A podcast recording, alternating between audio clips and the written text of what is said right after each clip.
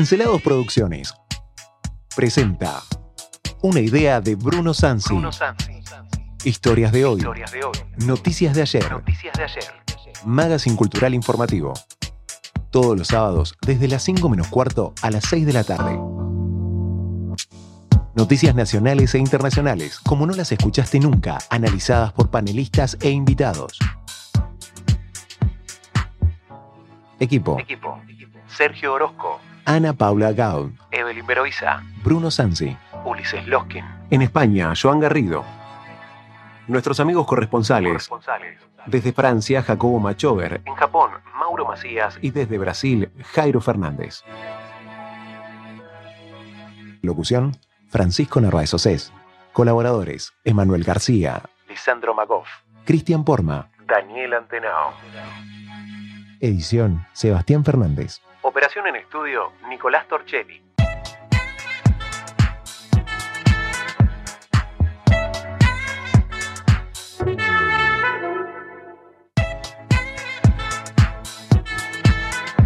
Muy buenas tardes, ¿cómo están ustedes?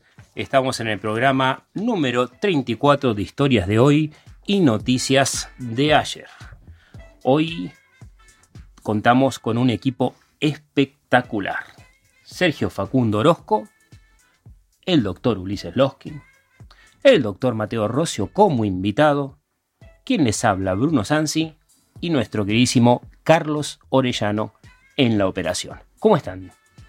Muy bien, aunque tengo una queja con respecto a vos. Contame, Sergio ¿Por qué, Facundo. ¿Por qué la queja? Ya vamos por el programa 34 y vos prometiste cuando empezamos el ciclo que cada 10 programas iba a pagar un asadito y el del 30 no apareció. Perdón, en el programa 30 vos no estabas, Sergio. ¿Cómo que no estaba? Eh, no, estabas en la cordillera. Ah, bueno, me lo perdí entonces. Estabas incendiando ranchos en la cordillera. No, no, no tires Ah, bueno. información Ah, bueno. clasificada. Entonces, claro, las cosas que no me venga a apurar con eso. ¿viste? Está muy bien, muy bien, muy bien. Así que bueno, eh, si les parece, vamos a las noticias internacionales. Al hueso, directamente. Yo tengo el micrófono. Hello and welcome everyone live from studio. Szlovákiának a Pozsony által megrendelt se han vacunado ya en España con la primera dosis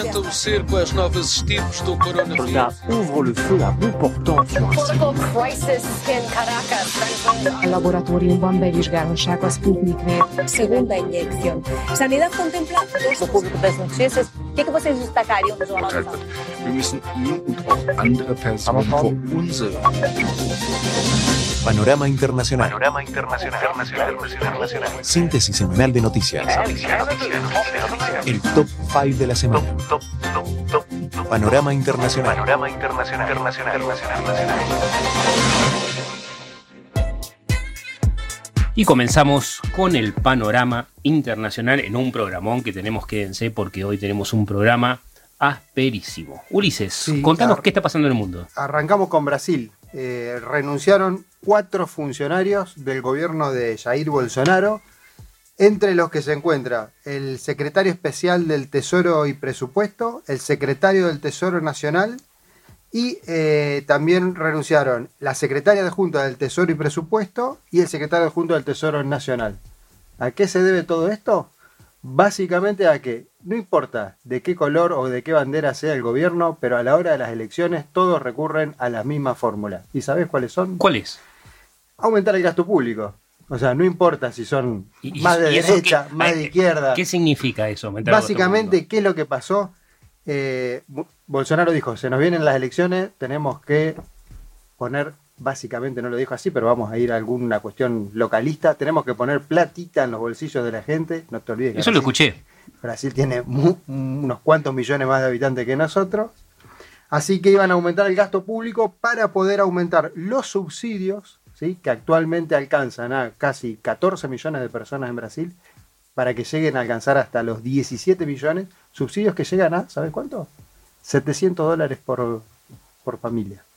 700 dólares 700 al dólares. Pasarlo a moneda argentina a ver cuánto es. Es más de lo que gano yo, en- con mucho más que mi sueldo 140 mil pesos por mes, por persona. de subsidios, sí. Mucho más. Bueno, de- digamos que los brasileños andan mejor en algunas cosas, por lo menos tienen industria.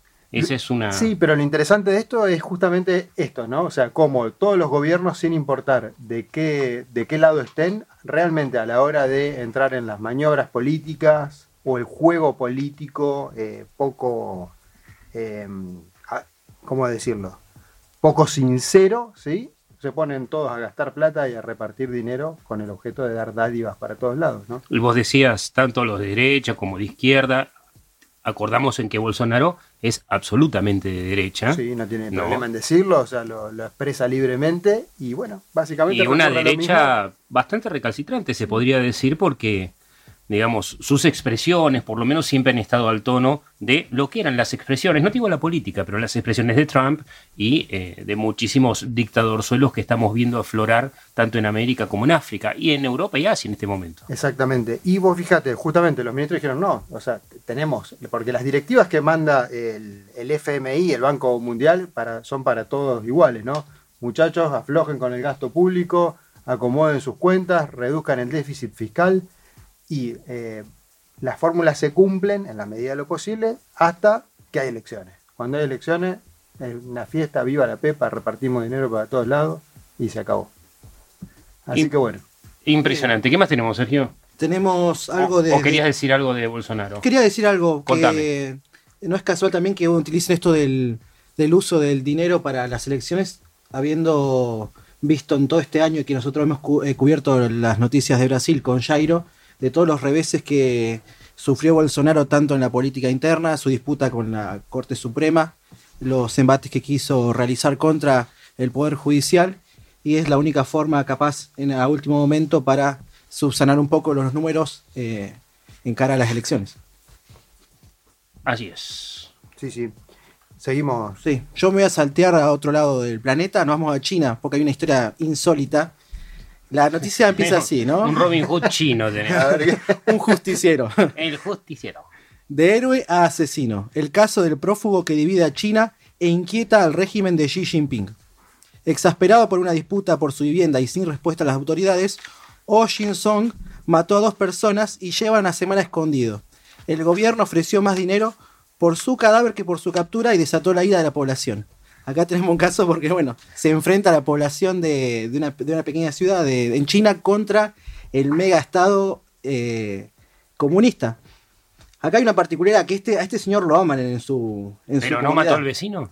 No, pero él también ayudó a un montón de personas, eh, salvó a un, creo que a un pibe, a un muchacho de ahogarse. Porque era pescador. Sí, además se dedica a cuidar el medio ambiente, eh, está muy metido con esto de luchar por la eh, biodiversidad en el lugar, cuida a los delfines, de, de todo tipo, hace acciones que, que ayudan a la comunidad, entonces, bueno, el Estado está en una situación muy ¿Y- ¿Y, qué le compleja. había pasado? ¿Qué- ¿Cuál fue el conflicto? Porque esto también es importante de decir.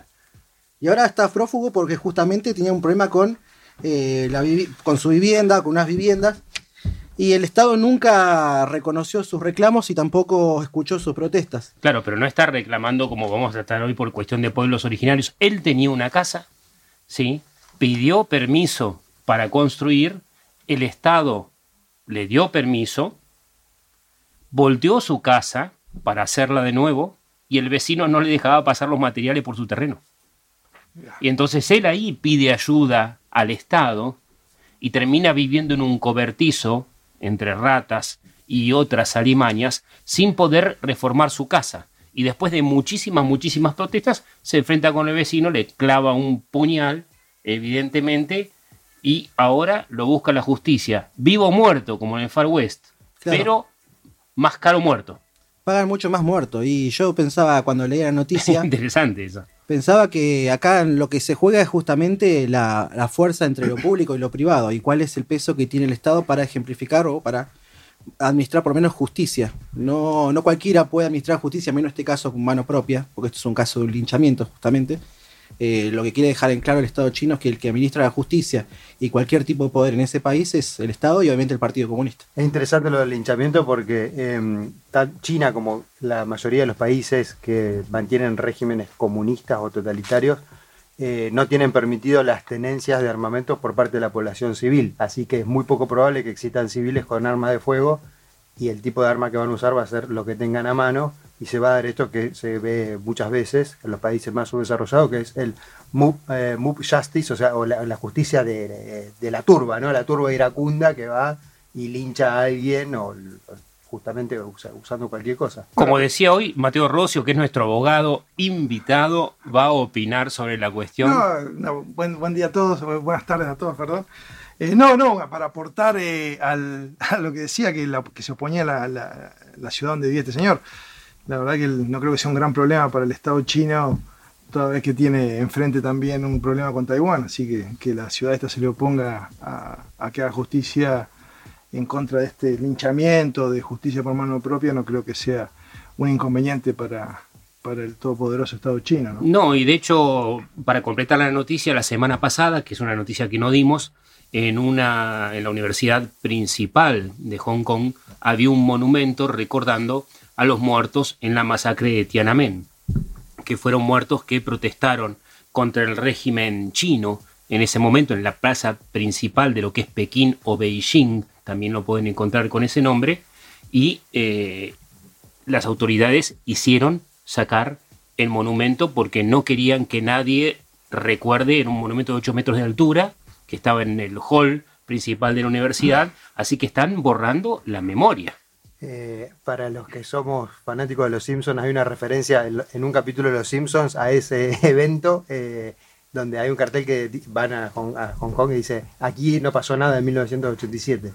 Eh, que- pero bueno, es justamente eso, ¿no? Lo que vos eh, planteás.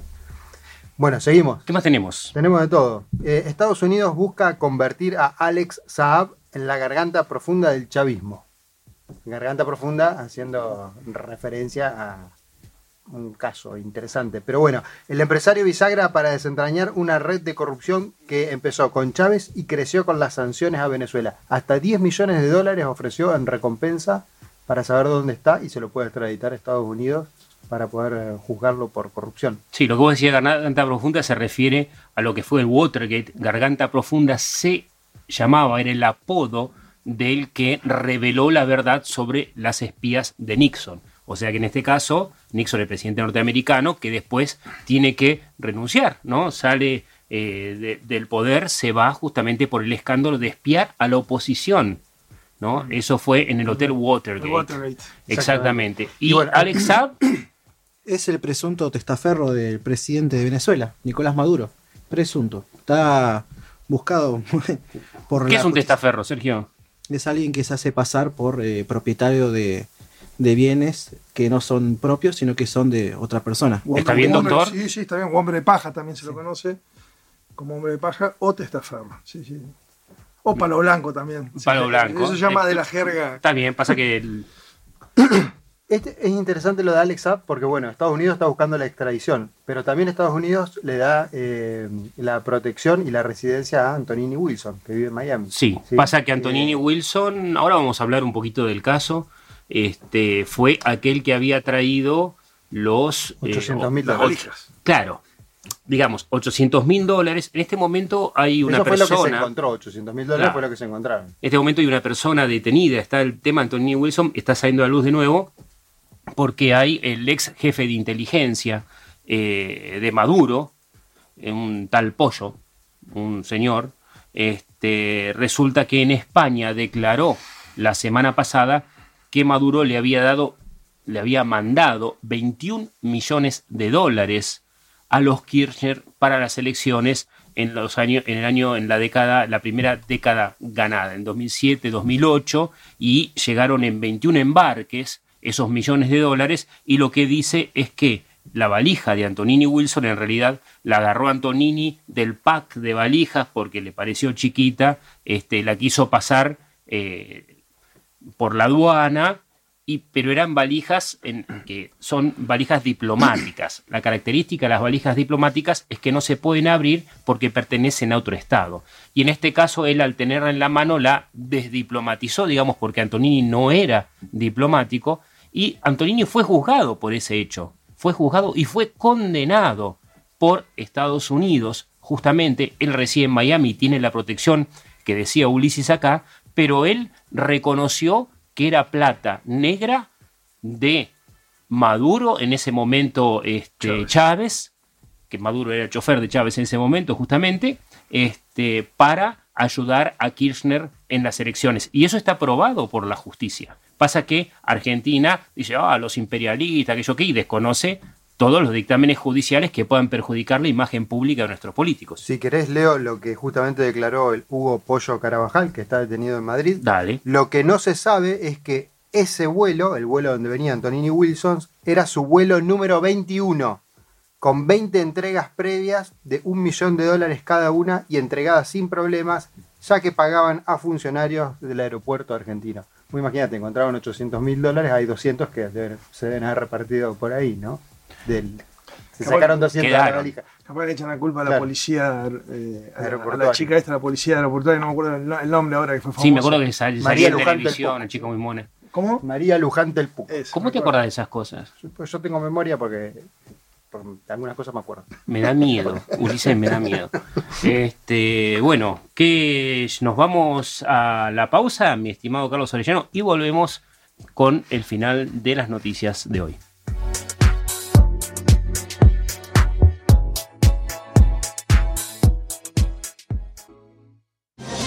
Panorama Internacional. Panorama Internacional. Internacional. Síntesis semanal de noticias.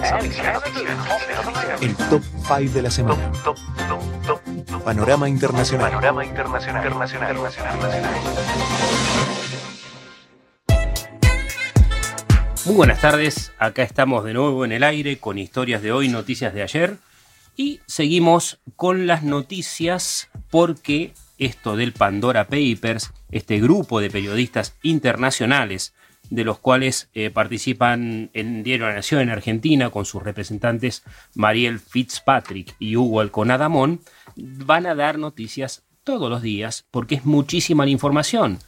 Así que contanos, Ulises, contanos, Sergio, o Sergio. Sergio. Sergio. Sergio Facundo Orozco nos va a contar quiénes son los empresarios involucrados en los Pandora Papers. Bueno, tenemos a los empresarios arrepentidos y procesados en la causa Cua- Cuadernos con sociedades y fo- fortunas offshore. El diario de la Nación menciona a Pescarmona, de Sousa, Arroyo, Mario Sirigliano y Glassman, que hoy enfrentan embargos judiciales por un total de 520 millones ¿De qué? Eh, de dólares. de dólares, obviamente. Todos recorrieron la senda offshore en paraísos fiscales. Acá aparece de nuevo esta, esta alianza ¿no? entre política y empresarios. Y recién Mateo nos hacía acordar de, bueno, Mario Siliano, que me, había- me sonaba el nombre, pero no lo había llegado Claro, a rastrear. Creo que era el concesionario del, el concesionario del transporte, creo que el Belgrano, ¿no? El tren Belgrano que sufrió un accidente, eh, que bueno, terminó siendo responsable el chofer y también estuvo, creo que hubo acusaciones contra la presidenta de entonces, con Cristina Fernández de Kirchner, que hubo 50 muertos. Este, eh, si no me equivoco, es ese siciliano, ¿no? Claro, Eh, de los trenes de 11, la masacre de exacto, 11, Exacto. eh, que terminó con 51 muertos. ¿Y Fabián de Sousa también está incluido? Aparentemente sí, del grupo Índalo. Esta es uno de los eh, accionistas eh, principales del grupo Índalo de eh, no sé si puedo Cristóbal. López, sí. Radio 10 y, y todos esos. Claro que son, creo que eran, Sí. Que fueron muy beneficiados C5N, en, la década acá también, ¿no? estaban relacionados con Marcelo Tinelli, ¿puede ser o no? ¿O no? No, no sé si me acuerdo. No lo sé, no lo sé. Bueno, y ahí Capaz me estoy equivocando ahí. Los más conocidos, Pescarmona y, y Rollo, que, que también son. Fueron socios, nos dice nuestro queridísimo Carlos Orellano acá. Exactamente. Fueron socios. Mirá. Está bien informado el señor.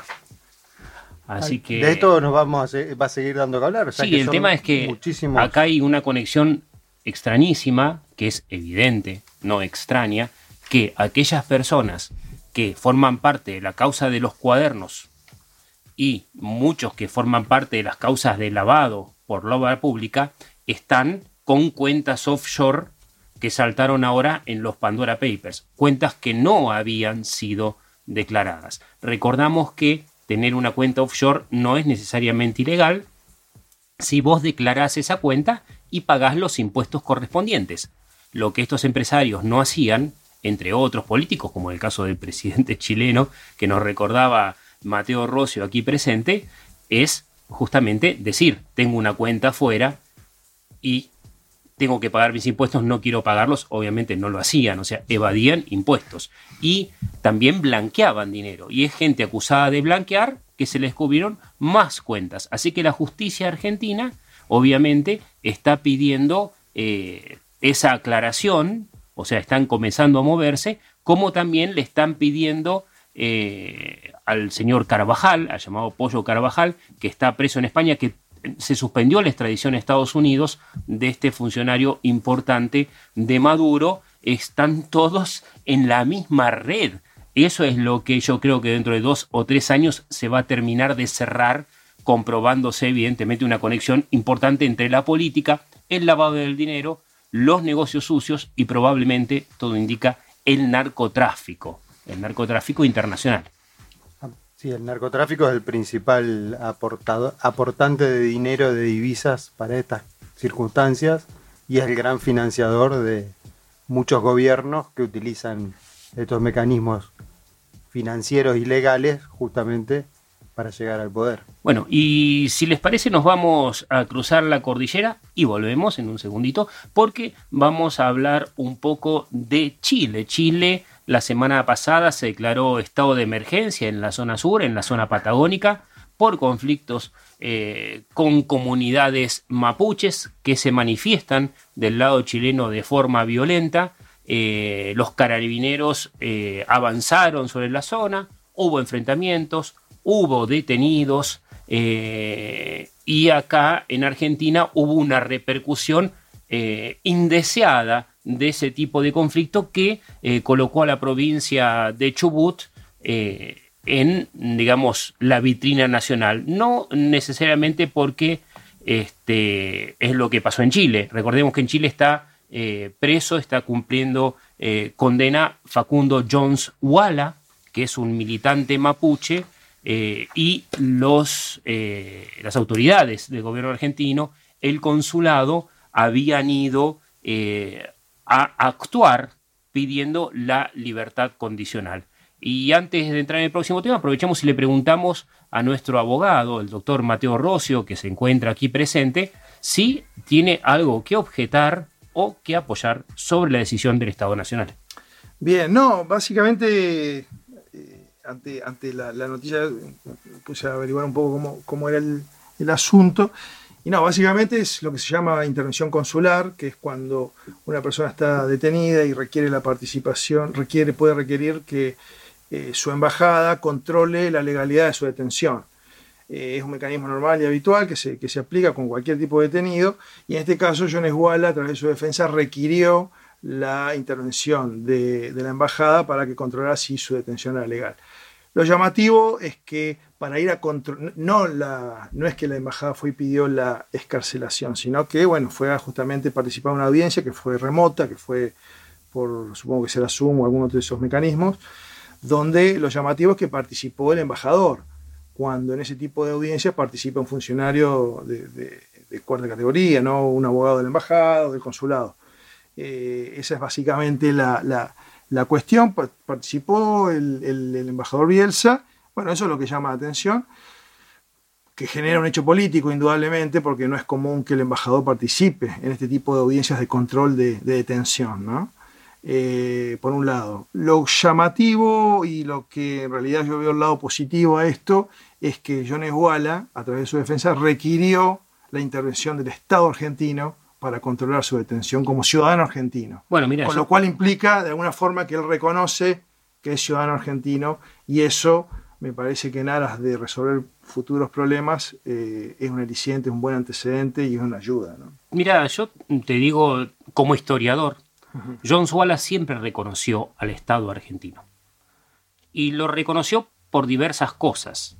Entre ellas, porque gran parte de la base de su reclamo se basa en la Constitución Nacional, en el artículo 75. Eso lo vamos a tratar en el próximo bloque. Y nosotros decíamos en forma provocativa un poco en el programa de ayer de En otras palabras, y hoy anunciaban las chicas, de que justamente esto, John Swala apoya a Roca.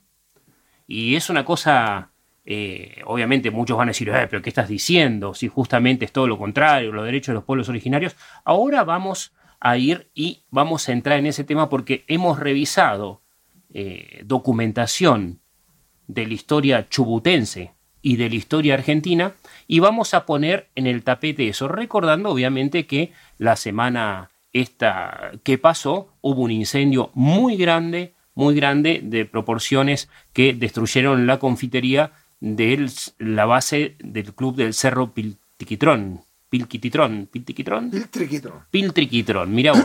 el Piltri. El Piltri, exactamente.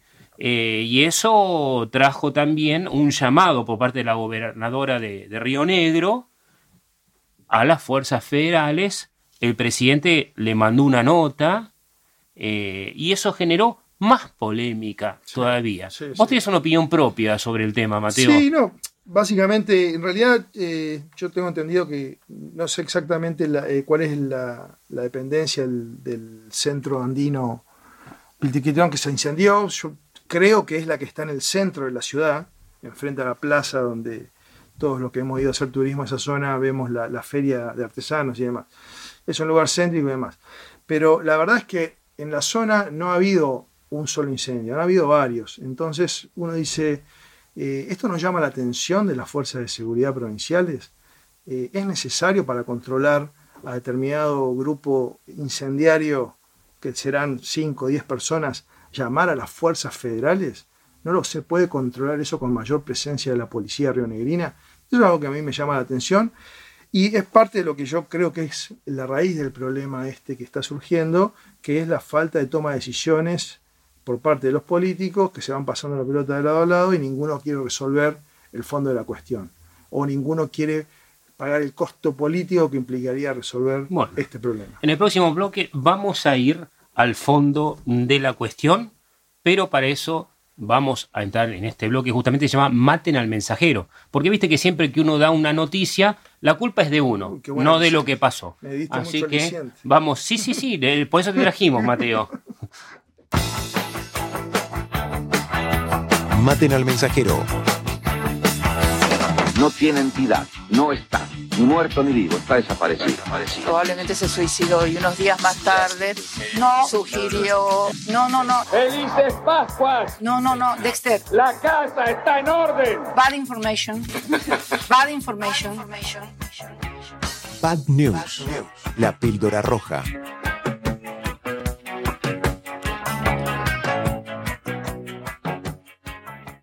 Y lo que estábamos hablando acá, justamente, esta discusión que trae el tema de que John Swala reconoce o no al Estado Nacional, obviamente en los discursos eh, generales, y se habla de fundar una nación mapuche, etcétera, etcétera, vamos a tener que empezar a separar las aguas. Primero porque John Swala no es los mapuches, John Swala es una entidad que tiene un grupo que lo sigue, que representa a alguien específico. ¿sí? Él dice representar la cuestión ancestral mapuche, ahora vamos a ver por qué, pero nosotros decíamos que John Suala reconoce a Roca. ¿Y sabes por qué reconoce a Roca? En aquella entrevista eh, que en el año 2017 le hizo Jorge Lanata, yo estuve escuchando obviamente varias entrevistas de John Suala para este programa, vamos a decir quién es, de dónde viene, en qué basa su reclamo, pero él dice específicamente que las tierras que reclama, las reclama porque Roca las dio. ¿Cómo sabes que tus títulos son válidos? Porque nosotros tenemos los papeles originales de, de las truchadas de los ingleses en el año 28. Los ingleses corrieron las tierras, que mismo le dieron, Roca le dio tierra a los ingleses y le dio tierra a Ñancuche Nahualquir. Roca le dio tierra a los ingleses y le dio tierra a Ñancuche Nahualquir. Nosotros tenemos lo- lo- los planos de los cambios de dibujos de los ingleses, donde nosotros nos sacan esos tres cuadros que estamos peleando ahora ahí. ¿Ustedes qué es lo que reclaman exactamente? ¿Qué cantidad de- Sí. En lo práctico y en lo urgente estamos discutiendo que se vaya, este, no, eh, eh, que nos devuelvan esos cuadros.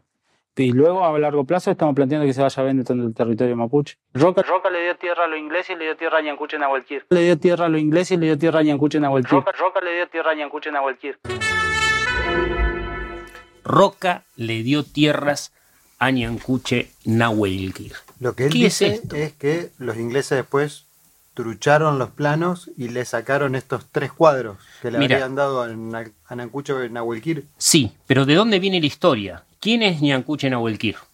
Ñancuche Nahuelquir es un lonco de aquella época, un cacique se podría decir hoy transformando el sentido de la palabra, que ayudó a Roca en lo que Roca denominó la campaña al desierto. A partir de acá estamos pisando huevos, ¿no? Porque cualquier cosa que digamos vamos Tema- a ser acusados de tabú, sí. Así que exactamente, así que vamos a, a destabuizarnos. Vamos a hablar de esto. Entonces, Ñancuche Nahuelquir acompañó a Roca. Obviamente peleó contra Roca originalmente y después eh, tuvo el pragmatismo de la justicia social y se unió. Este, se solidarizó con el vencedor y fue vaquiano de Roca. Y obviamente después participó en liquidar o ayudar a Roca a limpiar de la región a los manzaneros que dependían del cacique Saihueque, del país de las manzanas, que ocupaba sobre todo la zona de Río Negro y parte de Chubut, era un territorio muy vasto, y eh, Roca como premio por su colaboración le da tierras. Y esto es importante porque le da tierra a los ingleses, a Brooke, a una compañía eh, de tierras del sur de Argentina, y le da roca a estos aborígenes, entre ellos Ñancuche Nahuelquir, que lo había ayudado en la campaña. Entonces, ¿qué es lo que pide John Swala? John Swala lo que pide es que se respete originalmente esa repartija de tierras que había hecho Roca. No está hablando contra Roca. Él basa la legitimidad de su origen. ¿Me equivoco, Mateo? No, no, claramente. Su o sea, dice, Roca me dio la tierra. Él quiere hacer valer su título de propiedad. Claro, el tema es, ¿de quién es el título de propiedad? Y acá está la cuestión. ¿Y por qué Roca le dio la tierra a Ñancuche Nahuelquir? Porque en ese momento había una ley de 1884, que era la ley de familia, donde se hablaba de la necesidad de colonizar al país. O sea, de colonizar con colonos. No, hablo de colón, sino de colonizar con colonos. Alguien que trabaje la tierra, que are, que labure, básicamente. Y Roca es un personaje de doble faz en este sentido, porque como decía eh, recién Mateo, primero impuso su ley, ¿sí? Persiguió a los indígenas, o a los aborígenes, o a los indios, como se llamaba en ese momento, porque Saihueque firmaba cacique indio Saihueque Nahuelquir, o jefe indio, eh, perdón, eh, Valentín Saihueque, este, y los persigue, les quita las tierras porque no reconocían al Estado, al Estado Nacional, claro. Saihueque en ese momento quería ser él la mano ejecutora del Estado. ¿Y sabes quién termina siendo la mano ejecutora del Estado en ese momento? El mismo Ñancuche Nahuelquir. ¿Por qué te digo esto? Porque antes de que Roca le dé por un decreto del Ministerio de Agricultura firmado por Roca del 5 de julio de 1899, lo que hace es crear la colonia Cuyamen. Pero antes de crear Cuyamen, y eso sí nos afecta a los chubutenses, antes de crear Cuyamen, lo que hace eh, Ñancuche es empezar a negociar con el gobierno nacional y requiere absolutamente la legitimidad de Roca. ¿Por qué? Porque la tierra que a él le regalaron, él también corrió a vecinos de ahí. Porque es la historia de la Patagonia, es la historia de la conquista, la historia de los tehuelches, la historia de los mapuches. Entonces, ¿qué pasó? Ñancuche Nahuelquir vio que se venía una buena onda, se alió con Roca, o sea, era considerado indio amigo, y fue llamado por Roca como indio colono. Ese fue el título que le dio. Y entonces el 5 de julio de 1889... 1899. 1899, perdón, este, es que Roca hace el decreto creando la colonia Cuyamen. ¿Qué dice más o menos ese decreto? Dice, bueno, eh, Buenos Aires, julio 5 de 1899, vista la solicitud de tierras presentada por Rafael Nahuelquir y Miguel Nancuche Nahuelquir, a nombre propio y de otros 23 individuos establecidos con sus respectivas familias en el territorio del Chubut, y atento a los informes producidos por la Dirección de Tierras, decreta, hay diferentes cuestiones, la cantidad dice son 260.000 hectáreas, Fúndese, desde luego, bajo el nombre de Cuyamen, una colonia pastoril regida por la ley 2 de octubre de 1884 y dice que se va a, eh, va a haber 5.000 hectáreas para lotes y dice los indígenas que actualmente pueblan los campos destinados para la fundación de la colonia Cuyamen serán preferidos al efectuarse la adjudicación de los lotes siempre que se encuentren en las condiciones que exija la ley 2 de octubre regístrese, comuníquese y de ese registro nacional, Roca.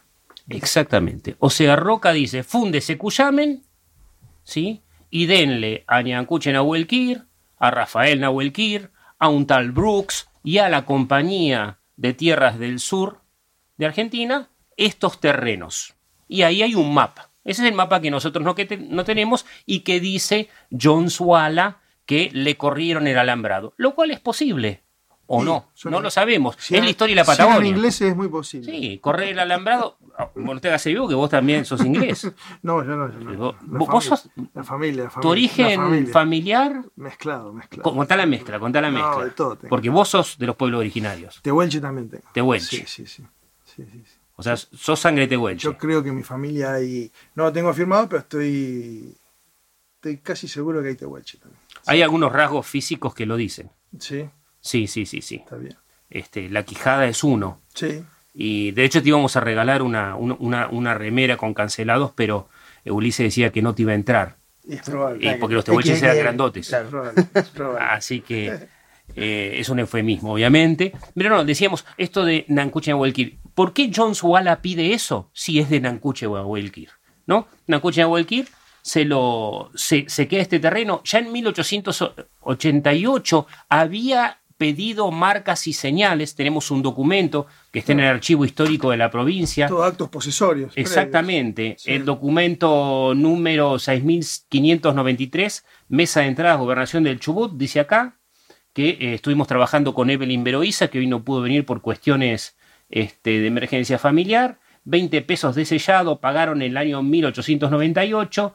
Rawson, noviembre 28, y pide justamente las señas para sus animales. Todavía no existía la colonia Cuyamen. Y después, cuando existe la Cuyamen, tenemos un documento del año eh, 1901, de octubre del primero.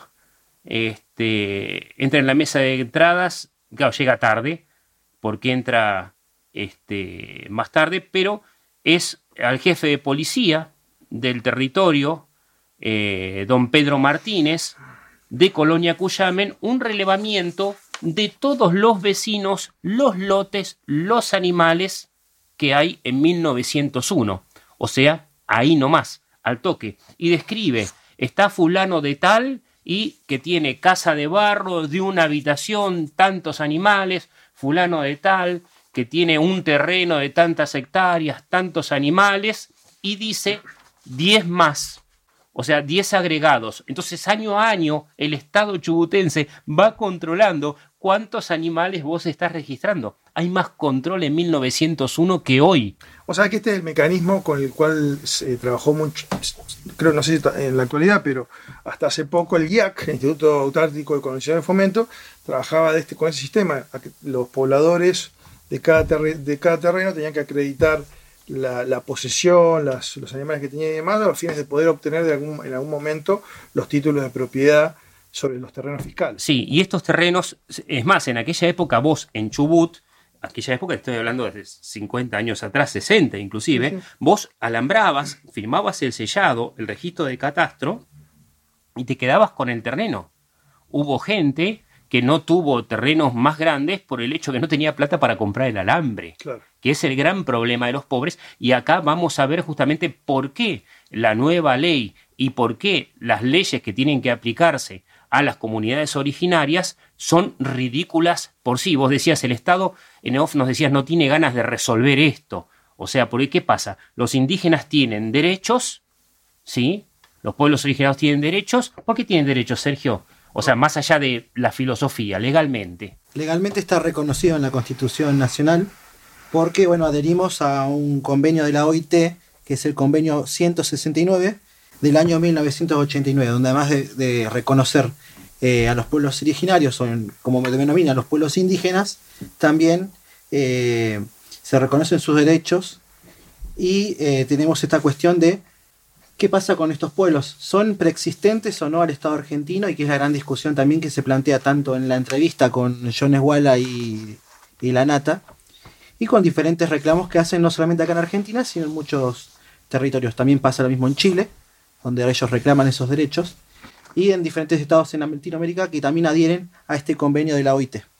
O sea que es un convenio de la OIT del año 89 que nosotros en la Constitución del 94 adherimos, no porque somos buenos, no porque creíamos que tenían derechos, no porque una filosofía construida, porque se lo merecen, porque la campaña del desierto, no, porque respetamos un convenio internacional que así lo dice. ¿No? Está bien. Sí, no, no, en realidad no es que adherimos a ese convenio.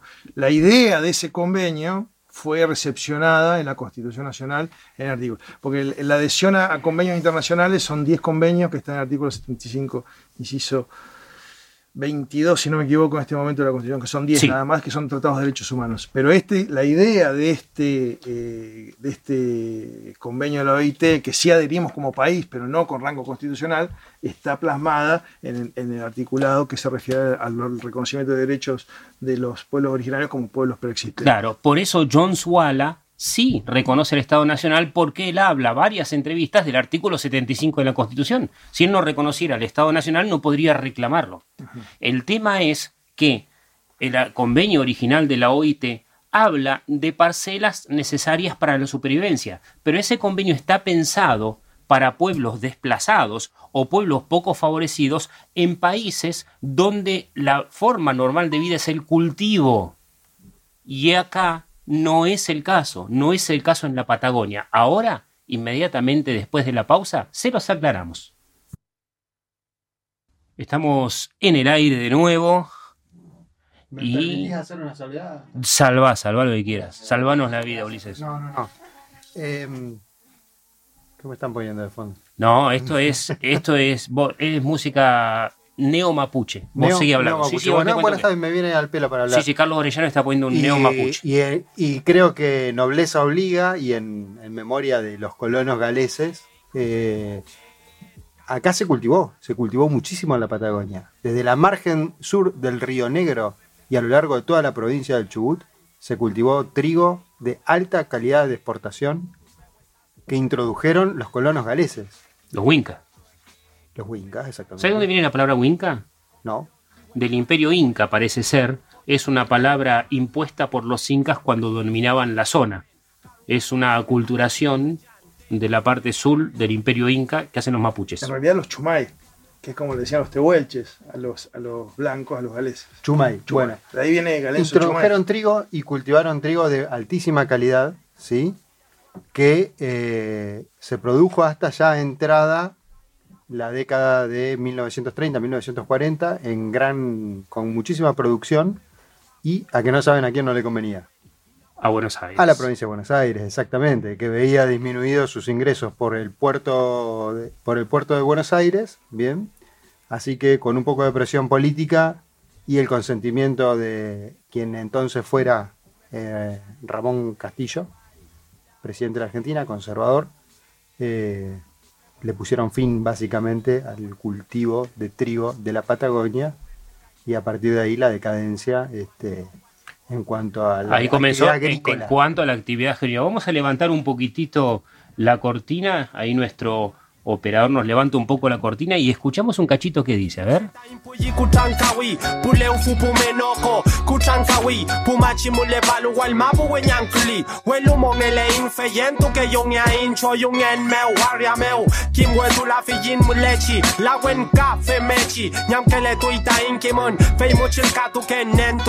Lo que estamos escuchando es un tema Lewen de Luanco Minuto Soler.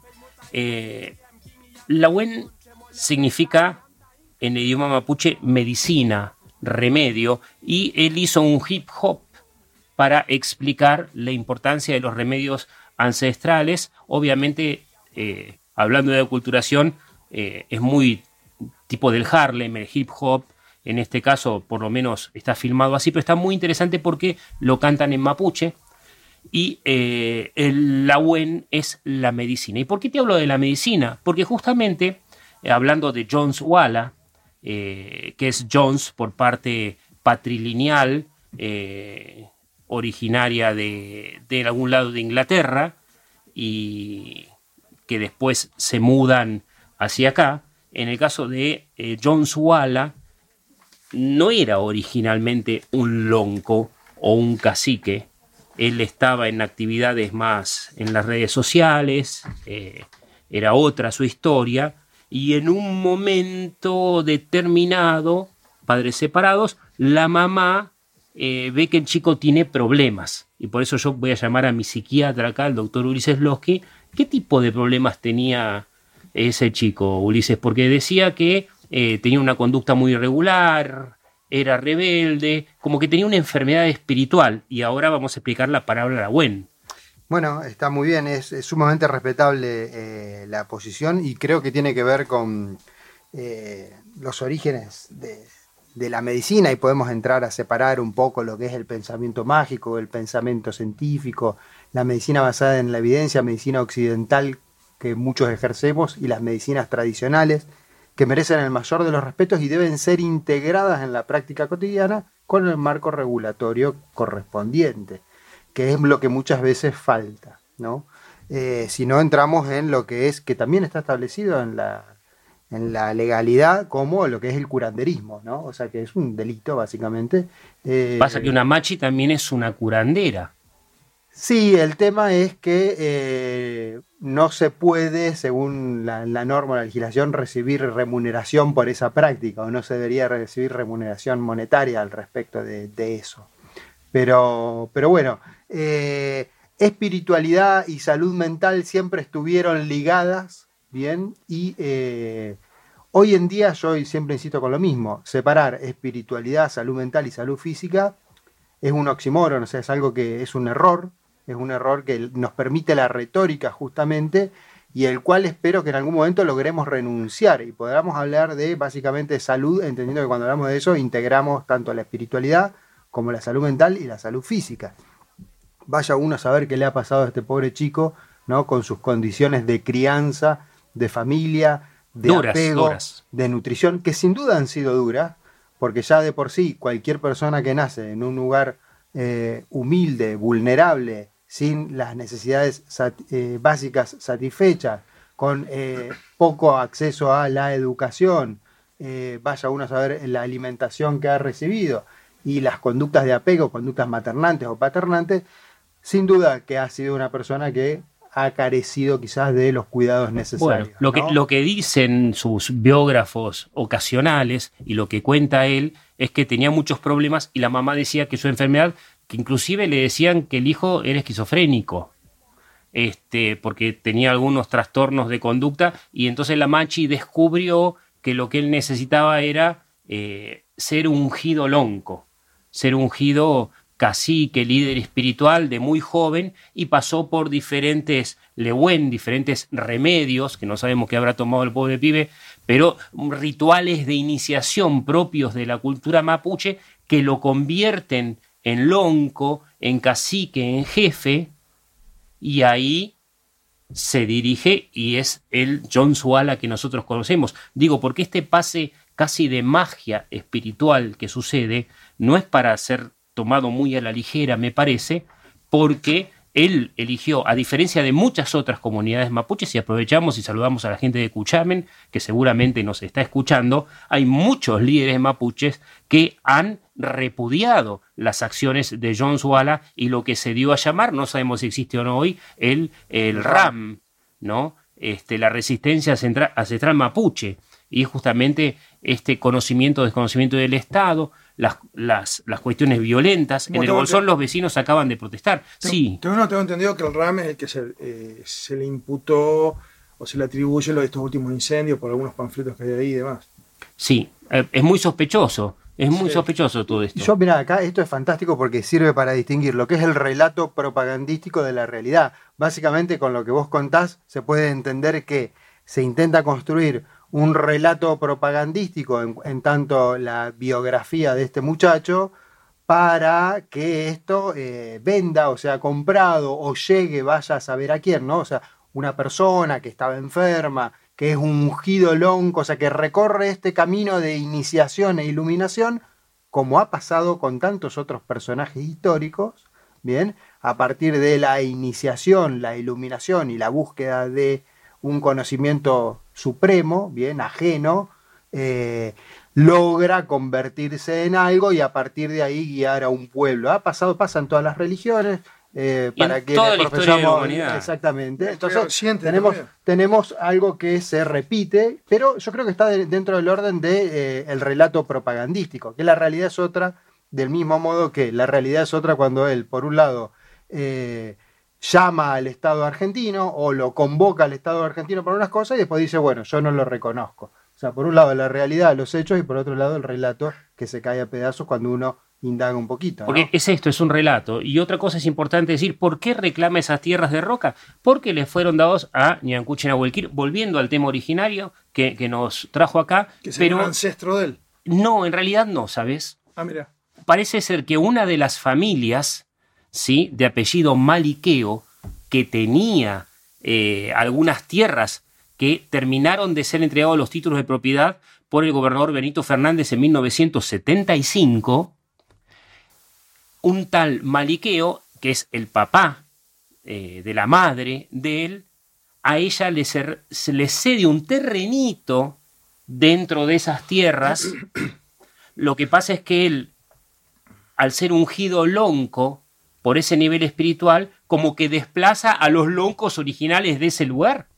Y ahí se está dando una lucha interna muy fuerte que la gente está desconociendo. O sea, ya hay loncos en la zona, en Cuyamen, en, en- toda la región, eh, cerca de los Benetton. De hecho, el mismo Luciano Benetton eh, era, es un pobre que trabajó y se rompió el traste con la, eh, con, con la familia y las hermanas vendiendo ropa y cosiendo y haciendo lana para la gente. Pasa que vino y terminó haciendo plata y comprándose un terreno acá, con el mismo grado de legitimidad que lo tenía el señor Maliqueo, el abuelo de John Suala.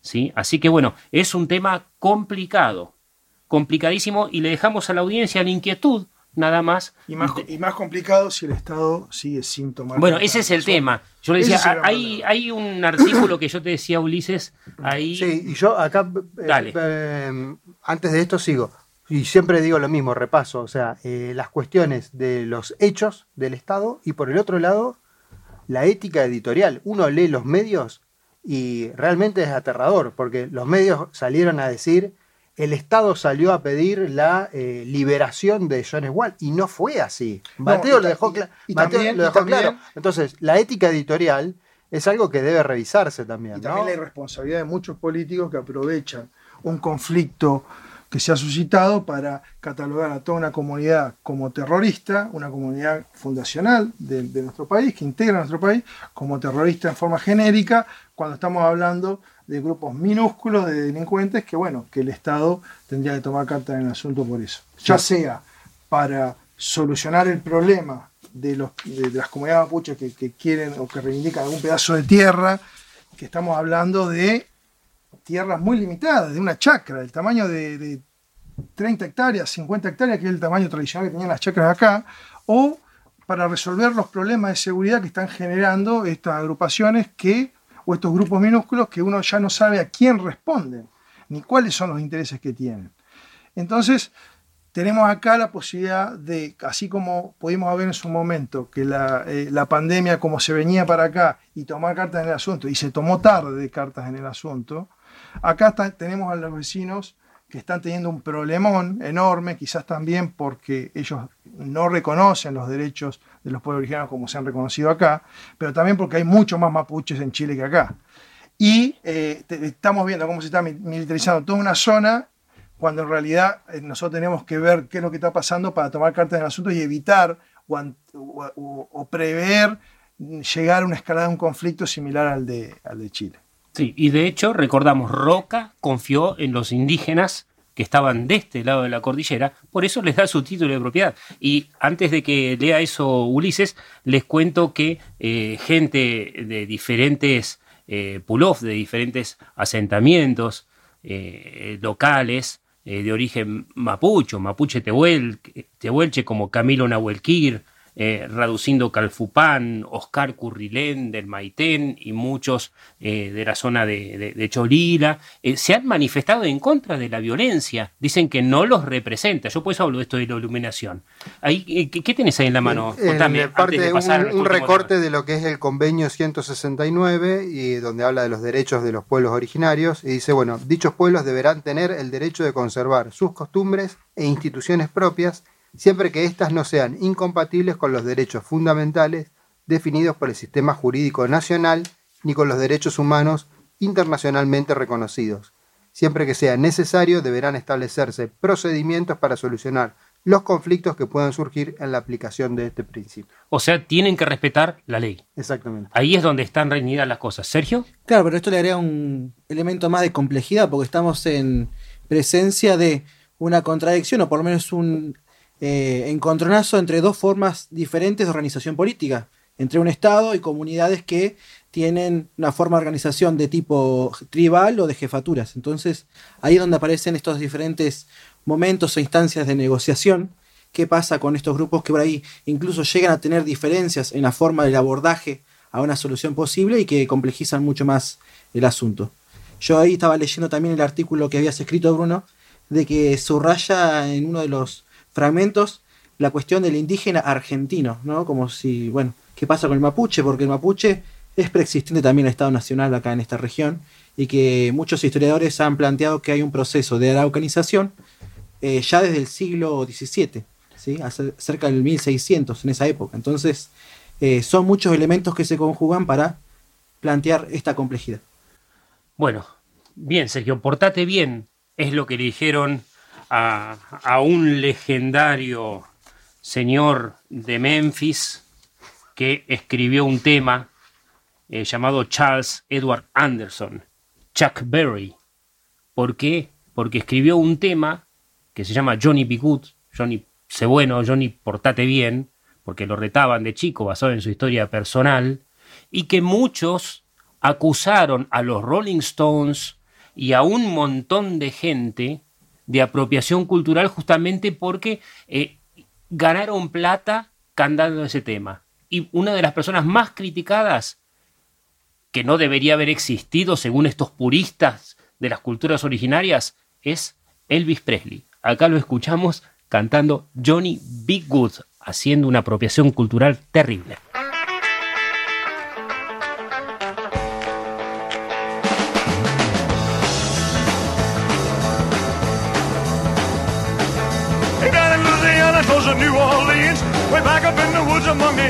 Evergreens, stood a log cabin made of earth and wood.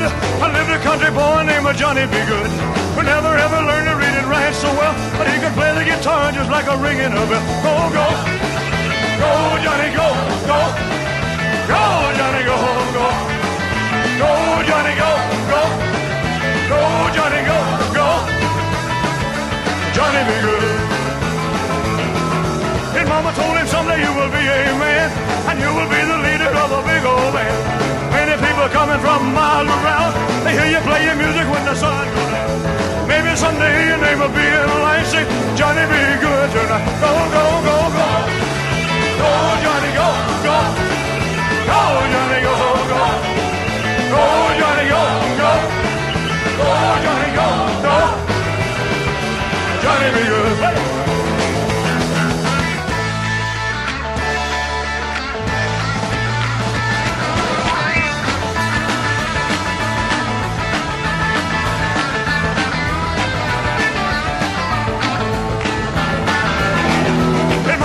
someday you will be a man, and you will be the leader of a big old band.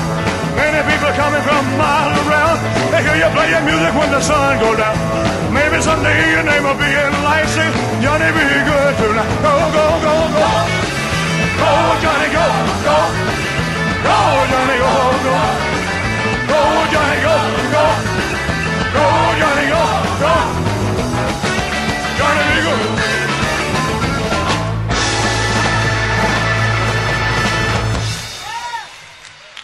Y escuchábamos a Elvis Presley con Johnny Terrible. Y ahora no vamos a, a poner la cortina, sino que vamos a escuchar. ah, Sergio. Qué buen bajo este, ¿eh? Un temón. Es mi tema favorito de Charlie, mira, le pegaste. ¿Clicks modernos es? Sí, está en el disco de Clicks modernos. De la década del 80, no sé si en el 84, 85. Es un. 84, me dice acá nuestro compañero, que también le gusta Bon Jovi, este, Carlos Orellano. Charlie García, cumpleaños 70. ¿Qué tal? Clicks modernos. Y. Uno de los pocos que queda. Sí. De los pocos ídolos que nos quedan. Sí, de los pocos. Sí, es una de las pocas personas para los cuales se puede decir que todo es blanco y negro. Porque es famoso de los bigotes de dos colores. Tenía- Ahora ya lo debe tener todo blanco. Hace mucho no hay imágenes. Se lo debe afeitar. Tiene todo blanco, todo blanco. Tiene Charlie García en este momento. Está viejito, pobre, está, está pasado de vida, de vida nocturna y, y de diversión. Bueno, vamos a la efeméride, que realmente la más importante. La más importante. Sí. ¿Qué pasó, Ulises? El en 17 estos de cinco octubre- minutos que tenemos. El 17 de octubre no podía elegir otro día para morirse. Justo el 17 de octubre. Pero bueno, el 17 de octubre Fue leal. murió Robin Wood. Para aquellos que no lo conozcan, Robin Wood fue, es un historietista eh, y guionista paraguayo que eh, fue el creador de personajes con los cuales aprendimos a leer muchos de mi generación, como Nippur de Lagash, Gilgamesh, Dago, Dax, Chindrich. exactamente, Pepe Sánchez, otros. mi novia y yo. Exactamente, todos esos. Guionista de la revista El Tony, D'Artagnan, Intervalo. Intervalo.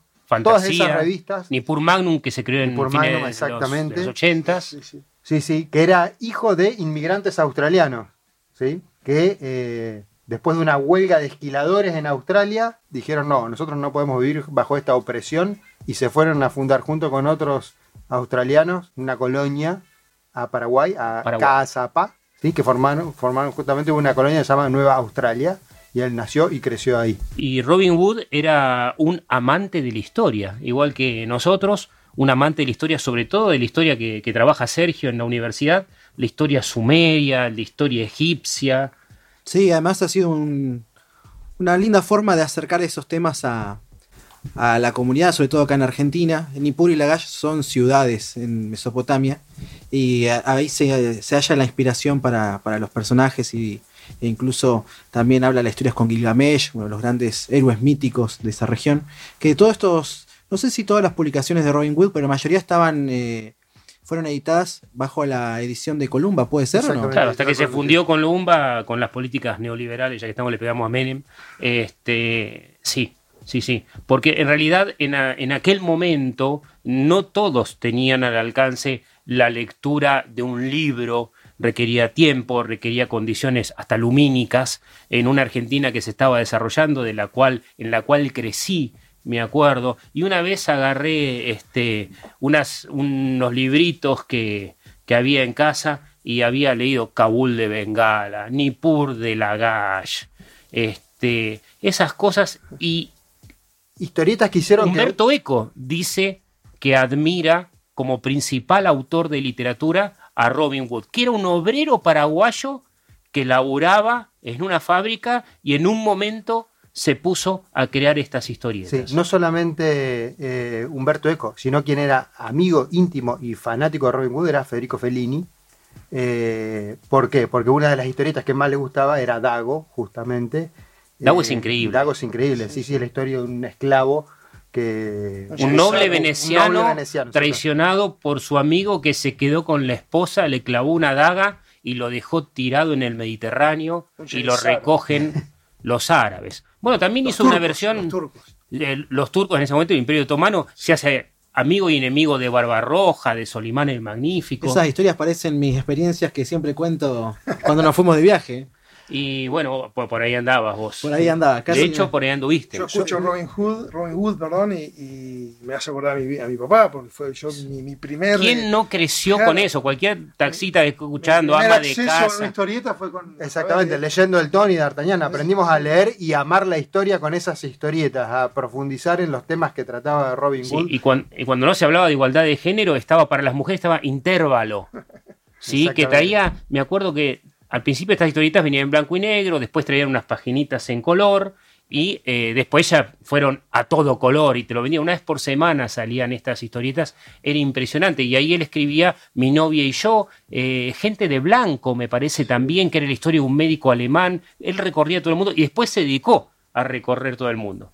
Este, y los que nos están recorriendo, el recontra corriendo la gente del INTA que está allá. Así que aprovechamos y le mandamos en este final de programa saludos a Walter Bustos, a Rolo Díaz y eh, A Ernesto. Siguero también, que nos escucha, a todo el Club Traunche. ¿Vos querés mandarle saludos a alguien? No, gracias a ustedes por, por haberme invitado. Está Sí, bien, sí. Mateo. Espero que disfrutes del- de, de la caramañola que te regalamos. Sí, claro que sí. Muchísimas gracias a todos. Gracias Ulises Loskin, Sergio Facundo Orozco, Carlos Orellano, nuestro operador, y el doctor Mateo Rocio.